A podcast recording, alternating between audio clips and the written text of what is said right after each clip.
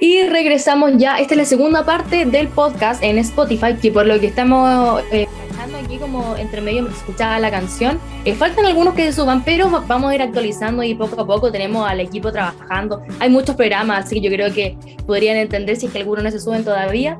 Pero estamos aquí, obviamente, con la BEA, hemos tenido una conversación súper, súper interesante sobre kinesiología, sobre los niños, las niñas, sobre sus rehabilitaciones también, tenido limitarlos a, que se muevan. Eh, eh, derribamos también el mito de que es bueno que anden con, las, con los, los pies pelados, ¿cómo se dice? A patitas así descalzo, porque como decía la Bea, eh, sensorialmente es súper bueno. Y quiero saber también, que lo dijimos en el bloque anterior, lo bueno y lo malo de ser kinesióloga, como en base a tu experiencia, Bea. Primero vamos a ir con lo bueno, que eso igual como que comenzar como bien, porque hay que saber también, porque no todo es color de rosa y hay que saberlo. Entonces quiero saber en base a tu experiencia lo, lo bueno de ser kinesióloga. Bueno, creo que lo comentamos antes las relaciones que formamos, los lazos que formamos con las familias son, son todos muy amorosos. Llevo todos los días con mi mochila con un piquito, con un regalito, con cualquier ah. cosa, porque son agradecidos siempre. Entonces eso creo que es lo bueno, por las relaciones que nosotros eh, enlazamos, los, los quienes que trabajamos con niños, eh, es muy enriquecedor, o simplemente, a veces por un lado, o simplemente al final de la sesión que te, que te den un abrazo, imagínate. ¡Qué lindo! Yo creo que eso, como decía anteriormente, eso es lo bueno que tienen los niños, que igual como que su forma de agradecer, no te van a decir así, no, es que, o te van a escribir como una cartita, algún dibujo, o solamente un solo abrazo, tú te das cuenta así como, no. Y Qué lindo como hablas, de verdad, porque se nota que tienes vocación y yo creo que eso es lo que hace falta eh, como en las profesiones en general, en los oficios, la vocación y el amor por lo que haces. Porque se nota que lo haces desde el cariño, desde el amor y eso es súper bueno porque ya ponte tú, no sé, pues si lo hicieras como con lata, que en verdad como por obligación, tampoco sirve para que sea un proceso para tu paciente. Y claro, lo hacemos entretenido para los dos lados. O sea, no, yo voy feliz a trabajar, no lo veo como mi trabajo, sí, obviamente con mi vocación yo vivo de esto, pero por otro lado es, enriquecedor porque no lo paso mal, no discuto con nadie. Es súper agradable en realidad, eso es súper bueno. ¿Y qué, ponte tú, o sea, es que alguna persona que está escuchando eh, este programa quisiera eh, estudiar kinesiología, eh, ¿qué consejo les darías tú? Em, bueno, yo les daría un consejo de que investiguen todas las áreas, que, que estén que estén siempre en constante estudio, en constante actualización de cosas, porque claro, los músculos siempre van a ser iguales, siempre nos vamos a mover iguales, pero cómo los rehabilitamos es el, el tema, el tema importante. Siempre les recomendaría siempre estar informándose y, si se van por una línea, sigan por esa línea porque el que mucho abarca, poco aprieta. Poco aprieta. Ah, mira, importante. Importante que vamos a dejar la frase, el eslogan, así vamos a comenzar esto, el que mucho abarca, poco aprieta. Yo creo que es una frase que sirve para muchas, para muchas, muchas cosas. Sí, es verdad. Mira, yo me he especializado en neurología, neurorehabilitación y eso abarca adultos, niños, de todo, pero hay estos métodos, famosos métodos que hemos hablado harto, son específicos para cada grupo etario, entonces no, no podemos abarcar todo, seríamos súper poderosos. ¿Y te gustaría estar trabajando siempre con niños o después ir como derivando, no sé, a más adultos? Eh, yo creo que sí, igual, yo nunca cierro nada a los adultos, pero creo que en la misma línea. La neurología siempre por la misma línea me iría, si es que tengo que abarcar más, más población en el fondo, porque lo, en, base a eso, los adultos son, es más largo el proceso de rehabilitación, entonces hay que estar por lo menos un año en, terapia. Claro. Eso, eso también, para, para mi comodidad, es mejor los niños, porque tenemos resultados más, más a corto plazo. Perfecto. Oye, y en el caso de que te llame, no sé, que yo siento que en Chile las regiones más periféricas como que no tienen tanto acceso a la salud, ya sea de rehabilitación, kinesiología, eh, especialistas. Eh, ¿Qué pasaría si te llamaran como alguna región austral o lugar austral de Chile, ya sea norte o, sur claramente? Eh, ¿Irías? ¡Ay, qué nervio! Yo creo que sí. Lo único que me amarra aquí es mi gato, así que no tengo hijos, no tengo marido, no estoy casada, así que sí, obvio. Y si es por una experiencia, imagínate un centro muy bacán que tenga mucha experiencia, sí, todo el rato. Claro, y yo creo que como, como en base a tu vocación, ayudar a gente que en verdad lo necesita y que no tiene un especialista ya, igual eh, sería enriquecedor, ya sea como tanto adultos y niños. Sí, de todas maneras. Ahora, el, viaje que estábamos hablando antes de Honduras, eh, vimos a todo tipo de población, pues, a adultos, niños, a todo. Entonces ahí hay que adaptarse también, pues si somos profesionales nos enseñaron de todo la universidad y hay que hacerlo todo. Totalmente, ya. Ahora ya como que quedamos en lo bonito y ahora lo malo. Bueno, si es que quieres decirlo también, si no quieres decir algo malo, igual está súper bien. Pero así como algo que digas, oh, pucha, qué lata, no sé, alguna mala experiencia. Yo creo que todos como en el trabajo, yo creo que en la vida hemos tenido mala experiencia. Mira, a ver, como en la clínica, por, vámonos por ese lado, por ejemplo, los niños respiratorios, no es mala, eh, bueno, es una experiencia medio tragicómica, pero los respiratorios generalmente, yo creo de cinco veces, de repente las mamás, por más que le decimos no le dé comida antes, porque claro, las técnicas respiratorias son presiones en el tórax. Entonces, si le da comida antes, el niño va a vomitar. Gomita. Gomita, ¿cachai? esa es una experiencia que yo, tragicómico, pero igual es como fome, porque no me hacen caso. Les dije, no le den comida antes, entonces yo llego a hacer la terapia y así que me voy a mi casa toda vomitada. Uy, chao. Un, niño que haya comido así como por otro. Ah. No. claro, sí. Perdón, discúlpame, discúlpame a la radio. Pero, eso, como la clínica lo malo y como profesionalmente yo creo que ahora con este tema de las redes sociales el intruismo eh, está muy, muy a la mano. Profesionales que hacen esto de todo un poquito y que se están metiendo de repente a cosas que, que son netas de uno. Lo mismo conmigo, o sea, yo no le voy a enseñar, por mucho que sea, sepa de lo que hace el otro profesional, por ejemplo, fonodiólogo, yo no voy a hacer su pega o cosas que le competen a él, ¿cachai? Claro. Aunque eso eh, yo creo que falta un poquito más de formación eh, que se enseñe en la universidad, podría ser como eh, las labores de cada profesional para que todos tengamos clarito de qué hacemos cada uno. claro, que todos tienen su campo y nadie puede tomar como el campo de otro, claramente.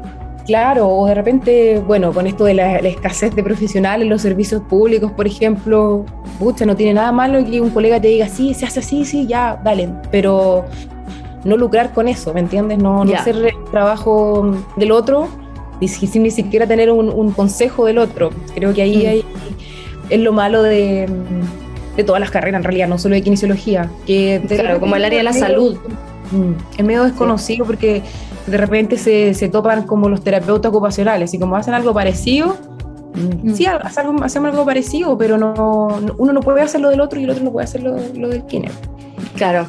Oye, ahora como una última pregunta para finalizar este bloque es, eh, quiero saber si que crees que hay un déficit como en, en, cuanto a la difusión y el apoyo de la rehabilitación, como ya sea respiratoria, fisiológica en Chile. ¿Qué opinas tú sobre si es que hay algún déficit, de apoyo en Chile? ¿Qué es lo que podrías cambiar?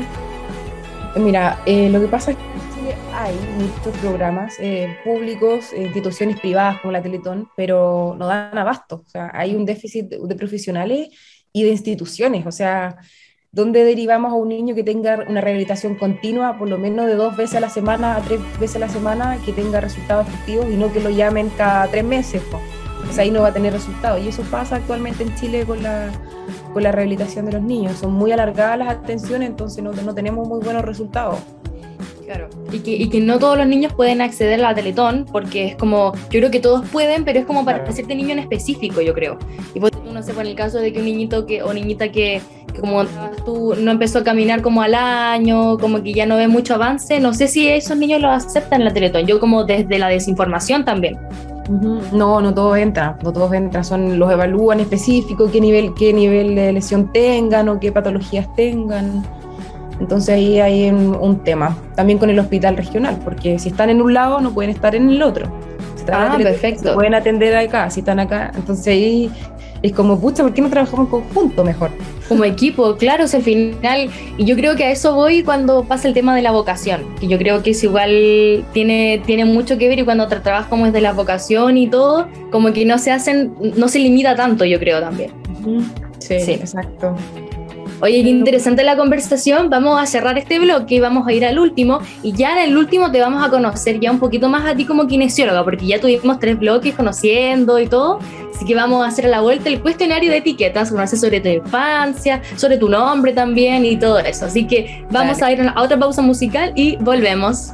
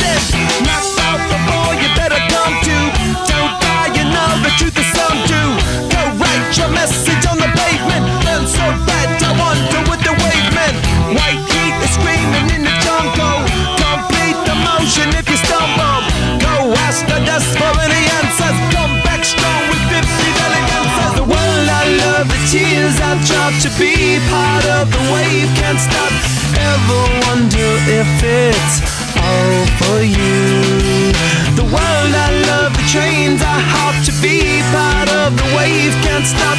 Come and tell me when it's time to. Sweetheart is bleeding in the snow cone. So smart, she's leading me to ozone. Music, the great communicator. Use two sticks to make it in the nature. I'll get you into penetration. The gender of a generation. The birth of every other nation. Look your way to go to meditation. This chapter's gonna be a close one. Smoke rings, I know you're gonna blow one. All on a spaceship persevering. Use my hands for everything they need you. Mob tops are happy when they feed you. J butterflies in the treetop. Words that blow the meaning in the bebop. World I love, the tears I drop to be part of the wave. Can't stop. Ever wonder if it's all for you? The world I love, the trains I hop to be part of the wave. Can't stop. Come and tell me when it's time to. Wait a minute, I'm passing out, win or lose, just like you. Far more shocking than anything I ever knew. How about you? Ten more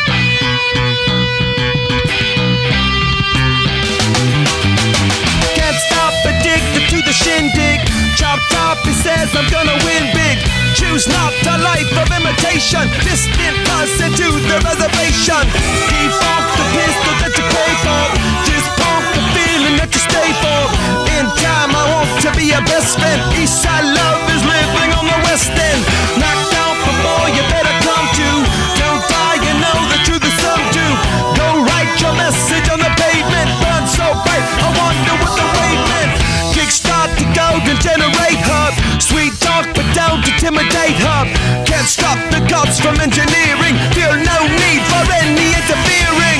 Your image in the dictionary. This life is more than ordinary. Can I get two, maybe even three of these? Coming from a space to teach you of the Pleiades. Can't stop the spirits when they need you. This life is more than just a read through.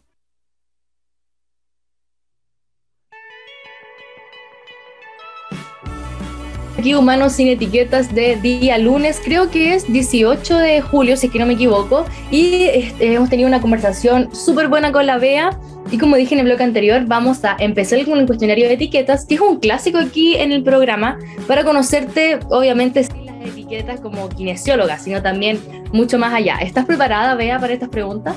No sé, ah, pero vamos. Ah, me encanta, me encanta. Yo voy a todo. Ya vea. Primera pregunta. Quiero saber, o sea, no es pregunta, pero quiero saber tu nombre completo. Mi nombre es Beatriz Paulina Lagos García. Ok. Nunca me y- gustado Beatriz Paulina porque no riman, pero ya. ¿Por qué? ¿Por cómo lo riman? Ah, no riman. ¿Encontré que riman? Beatriz Paulina. O sea, depende del tono. Ah, pero claro, puede ser. Pero ¿hay alguna historia de ese nombre como que tú le dijiste a tus papás así como, ¿por qué pusieron Beatriz Paulina? No, no rima. No sé de dónde se se les ocurrió eso. Ay, porque, porque quizá igual te pusieron como Paulina, claro, como no rima mucho, como alguna tía, no Bueno, sé, como no. le gustaba nomás, yo creo. No sé si le ocurrió. Pero me encanta Ah, igual. Ah, claro, sí, es lindo. Vea, sí, es, es- es muy lindo. Ok, siguiente pregunta. Vea, ¿dónde naciste y dónde creciste? Nací en Los Ángeles. Ya. Estás al lado de Mulchen, pero nací en Mulchen. Es cerquita. Siempre estudié en, en Los Ángeles, pero mi casa era en Mulchen. ¿Y cómo fue para ti eh, crecer en Mulchen? Como el maravilloso. barrio. Tuve muy buena infancia. eh, Siempre, claro, antiguamente era todo distinto ahora, no, no Sí. veía mucha tele, siempre estaba jugando, tenía, bueno, tengo hermanos hombres, entonces ahí teníamos, siempre ellos eran más grandes, siempre inventaban cosas, entonces ya ahí tenía que apañarlo, nos caíamos o, me botaban, no sé, pero ¿Cómo te votaban? inventaban conmigo, soy la más chica, yo, y entonces Ya. yo creo que se le ocurría cualquier tontera, ya, ya, y yo. ¿Y tú, y tú eres la, la menor de cuántos hermanos? De tres, De tres. Y tú eres la única mujer. Sí, soy la única mujer. ¿Y cómo fue como era- eran muy sobreprotectores o son muy sobreprotectores contigo? ¿Cómo fue eso? No, para nada, somos, son súper apañadores conmigo, son, me cuidaban, ¿no? Yo como típico hermano hombre, pero siempre, siempre me dejaron ser feliz con lo que quisiera, igual mis papás, y como ya quería ir a, no sé, a China, ya, dale, anda, dale, Ay, qué bacán. Como que apañaban en todo, qué bonito. Sí. ¿Y tienes alguna experiencia como de la infancia, como algo que te haya marcado en Mulchen? En Mulchen, bueno, ahí hay, como te decía, es un pueblito que está como en un hoyito, siempre lo Ya. describo así, pero está rodeado por un río. O sea, por todo alrededor de Mulchen hay un río. Entonces, nuestra infancia fue ahí, pues, de la casa, en el calor, el verano que hacía mucho calor, era ya vamos al río. Entonces, tenía, teníamos toda la tarde metido en el agua, siendo felices ahí, ya a la casa a comer y dormir. Chao. Entonces, no Oh, qué bueno. de- ni de pelear, ni de, no sé, hacer tonteras que dejábamos la, la embarrar la casa, no sé. Uy, qué buena. Y ya de, de- como de Mulchen, o sea, claro, tú estudiaste en Los Ángeles, ¿te viniste a Conce o sea, a estudiar o cómo fue eso? Sí, pues estudié en Los Ángeles eh, hasta cuarto medio y después de cuarto medio me vine a Conce a, a estudiar en la U. Ya, Y ahí viajaba el cambio. de semana del, del- de la Carmela, ¿Qué Carmela? del pueblo a la ciudad, pues. ¡Ay, sí! Ay, tú llegaste así como una ganastita trencita Claro. a Concepción. No, no el cambio, el cambio como, como desde Los Ángeles, bueno, Los Ángeles igual tampoco es como que sea un campo, nada, nada, nada, de eso, pero igual como el cambio al vivir a Conce, ¿cómo fue tu experiencia? No, igual cuático, una ciudad grande, eh, chica, a vivir sola. a Claro, a, a comer sola, sobrevivir, no sé, con 10 lucas semanales porque era salir o, o no sé, carretear. oh, claro, sí. Era comer o carretear. Y ahí había que ver las prioridades. Carretear, igual- comer. ah. claro. Carretear más arriba y comer no tanto. ah. Entonces, no un ejemplo, sí, claro, pero pasaba. Claro. No se aleja la realidad, pero sí. Claro, claro. Había Y que vivir sobrevivir. sola, claro, porque tú estás acostumbrada a estar con tus papás y tus hermanos y después vivir sola, ¿cómo esa experiencia, como ya más que todo casi vida adulta ya? Sí, ¿no? Madurar, así, obligada a madurar. Tipo, Sobrevivir, cocinar, que yo jamás había cocinado en mi casa, como cosas así, pues. Tenía que sobrevivir nomás, pues. claro, y los fines de semana te ibas a- Claro. de nuevo a Los Ángeles ya. Y Viajaba ahí como que a ver a mis papás, ahí me recargaba de amorcito, de energía. Y de comida. Y de comida, sí. ¡Ay, qué buena! Ya, vea, la siguiente pregunta. Ya. Eh, ¿Tu pasatiempo favorito? ¿Algún hobby que tengas en tus tiempos libres que te gusta hacer? Eh, me gusta andar en bici, soy fanática de la bici, me gusta patinar también. Ah, Puros deportes que se, se hacen como al aire libre. Me gusta la naturaleza, me gusta harto eso. Entonces lo, es como un relajo para mí, me desconecto. Mi mente se empieza a crear cosas ahí, no sé, como me voy en la volada. con la música igual pasa eso, como que no sé, pues yo creo que vais patinando y vais como con la música y como al ritmo. Y, totalmente. Y eso te desconecta también de la rutina, de todo. O el, o el simple hecho del movimiento de la ciudad, todo el rato, la rutina de levantarse, ir a trabajar, volver. eh, Entonces, igual de repente cansa la mente, pues, entonces hay que hacer cosas distintas. Sí, pues, Pero sí, me gusta mucho mis hobbies. Soy fanática del, del movimiento, de los deportes. de los deportes, qué buena. Oye, eh, estábamos hablando antes que tienes un gatito ahí. Eh, Sí. ese, ¿Ese es tu mascota? ¿Cuántos años tiene? ¿Lo adoptaste? El Blackie se llama Black porque es muy negro. Ahora en este momento me está ignorando como típico de ellos. Ah, ok, ya. Como que no, no quiero hacer nada contigo, así. Son ¿Y ese lo adoptaste? Sí, lo adopté, me lo regaló una amiga en realidad, que ella eh, fueron animal, amante de los animales y los, los encontró en una casa, habían como 20 gatos botados, Ah. o sea, no botados, estaban en una casa, pero la señora lo- los tenía, no los podía alimentar, entonces mm, los empezó a regalar y ya me llegué con él. Eh, llegó como mm, cinco meses, era chiquito. Ya. Lo tengo hace como un año ya. Ay, qué Y bonito. somos súper amigos y me apaña si estamos los dos solitos, pues. Claro, igual las mascotas acompañan mucho. Y Sí, como en la soledad, sí. A veces como que, como que no quieren, eh, dep- de- depende del gatito también, como que son más regalones o no, pero igual como tener una presencia ahí, aunque te ignore a veces, ah, yo creo que igual, igual sirve.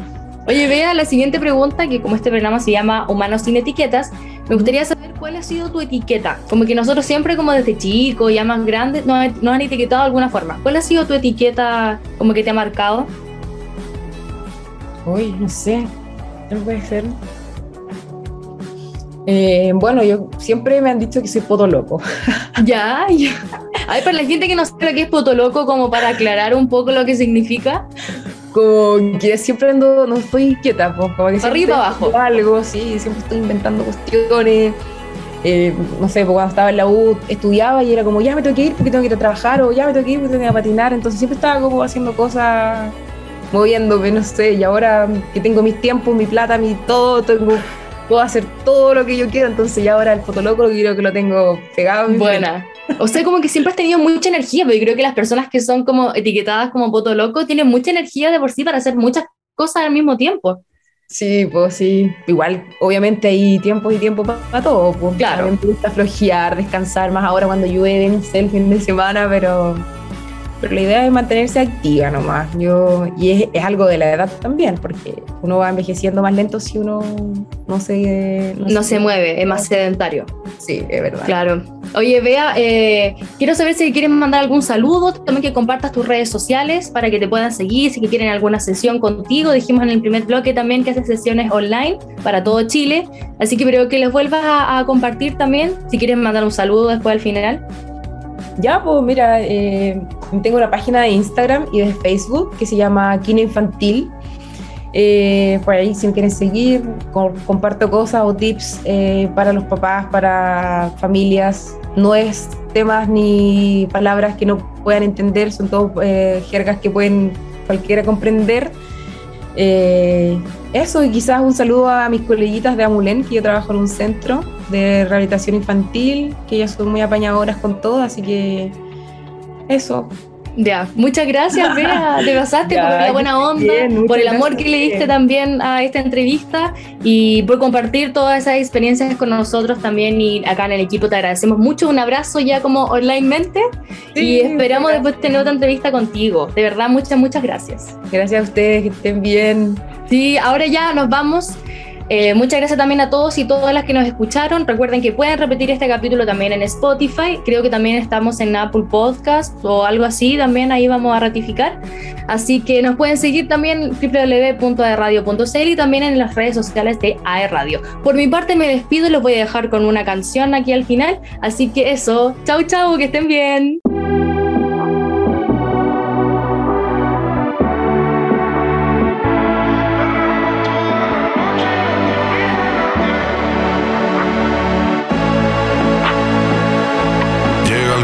Con el combo, rápido la lejos. Se pintaban los labios y la copa como espejo. Se acercó poco a poco y yo queriendo que me baile. Luego me dijo, vamos que te enseño buenos aires. Y nos fuimos en una, empezamos a la una. Y con la nota rápido nos dieron las tres. Perreamos toda la noche y nos dormimos a las diez. Ando rezando la Dios para repetirlo nos fuimos en una,